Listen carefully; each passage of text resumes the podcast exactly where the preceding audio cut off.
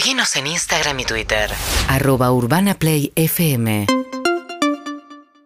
Bien, 7 y 32 de esta mañana calurosa y vamos a tratar un tema que mencioné en un momento eh, y me parece interesante preguntarnos acerca de la vinculación de lo que tiene que ver con el CONICET como marca prestigiosa, porque pasó con el barbijo del CONICET, ahora hay unos yogures en góndola de CONICET, hay algunos piojicidas eh, con marca CONICET. Entonces uno, yo me había preguntado en voz alta, ¿qué pasa con si el CONICET cobra de esto? O sea, la tecnología que el Estado pone a través de la investigación, de financiar los investigadores, ¿cómo, ¿qué pasa cuando se ve, vincula con una, ban- una marca comercial?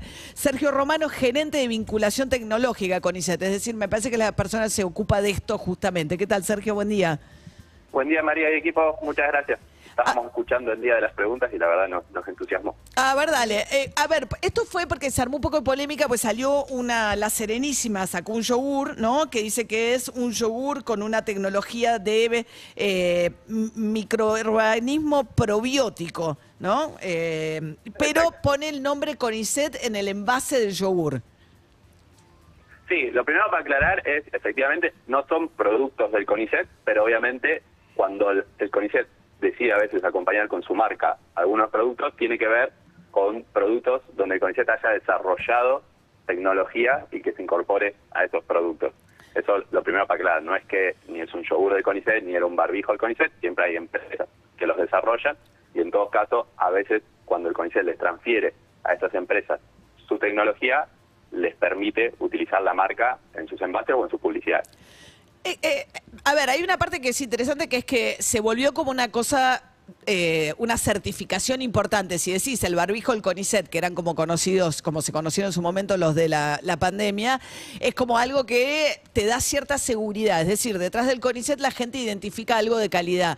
El problema es qué se queda el CONICET en estas asociaciones. Este yogur, por ejemplo, se supone que aumenta las defensas naturales del organismo eh, y que eh, optimiza la respuesta inmunológica.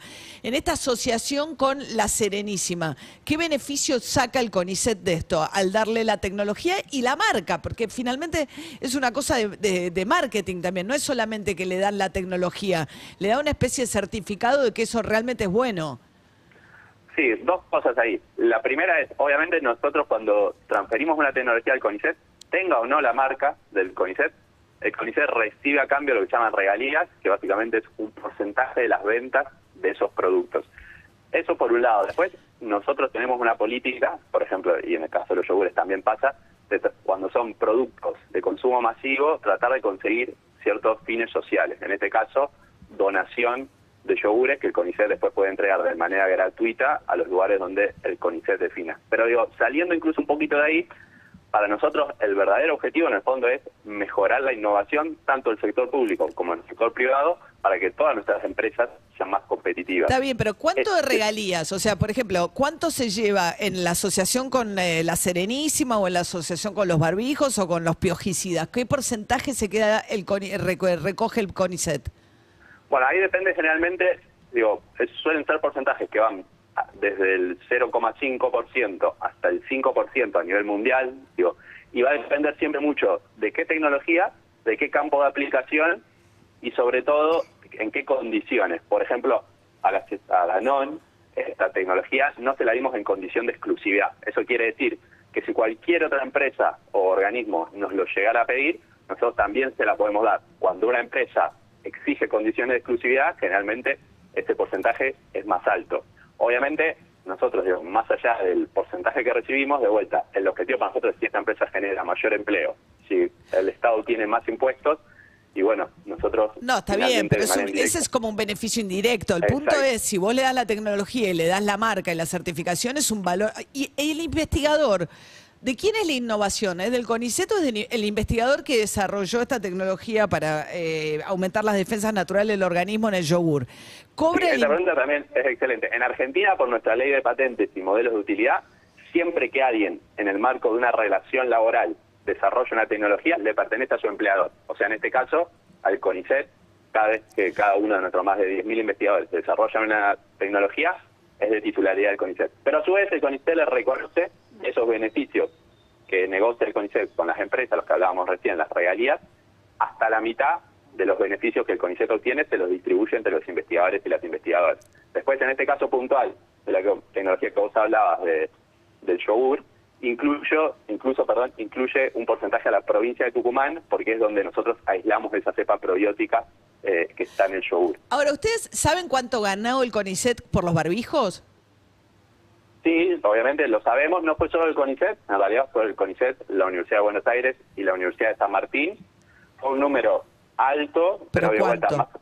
eh, al CONICET en sí, digo, eh, tenemos que dividirlo entre los tres. Digo, lo pongo en la facturación de la empresa y lo hablamos en porcentaje. Digo, La empresa facturó a lo largo de un año más de 4 mil millones de pesos. Para nosotros, que una, de vuelta, que una pyme de la matanza genere esos niveles de facturación, fue la mayor noticia. Después de de eso nosotros recibimos un porcentaje, de vuelta, ahí depende si la empresa... ¿Pero qué porcentaje concretamente en este caso? En este caso, yo diría un poquito más cercano al, al 5%. No podemos decir los números exactos, eh, generalmente, por eso hablamos eh, en general. Porque a ¿Pero veces por qué no depende- pueden? No, no están obligados por una cuestión, es dinero público, o sea, el financiamiento, el CONICET, que es, la es un instituto público de investigadores, es dinero público. Si ustedes hacen un convenio con un privado, es un eh, convenio que debe ser público. Sí, hasta cierto punto. A ver, nosotros siempre publicamos, obviamente, toda la información de cada vez que firmamos un convenio, pero la ley de acceso a la información pública, y de vuelta, cuyo espíritu es nosotros todo lo que podamos hacer público, se presume público, y, lo- y si ese es el objetivo central de la ley, pero resguar- resguarden sus excepciones los que son los secretos comerciales, financieros, científicos de los convenios. Entonces nosotros somos cuidadosos para no dañar básicamente la competitividad de las empresas. Pero sí, digo, cuando digo alrededor del 5, digo un número efectivamente muy cercano al 5, que será 4,8, 4,2, digo, pero... Ajá.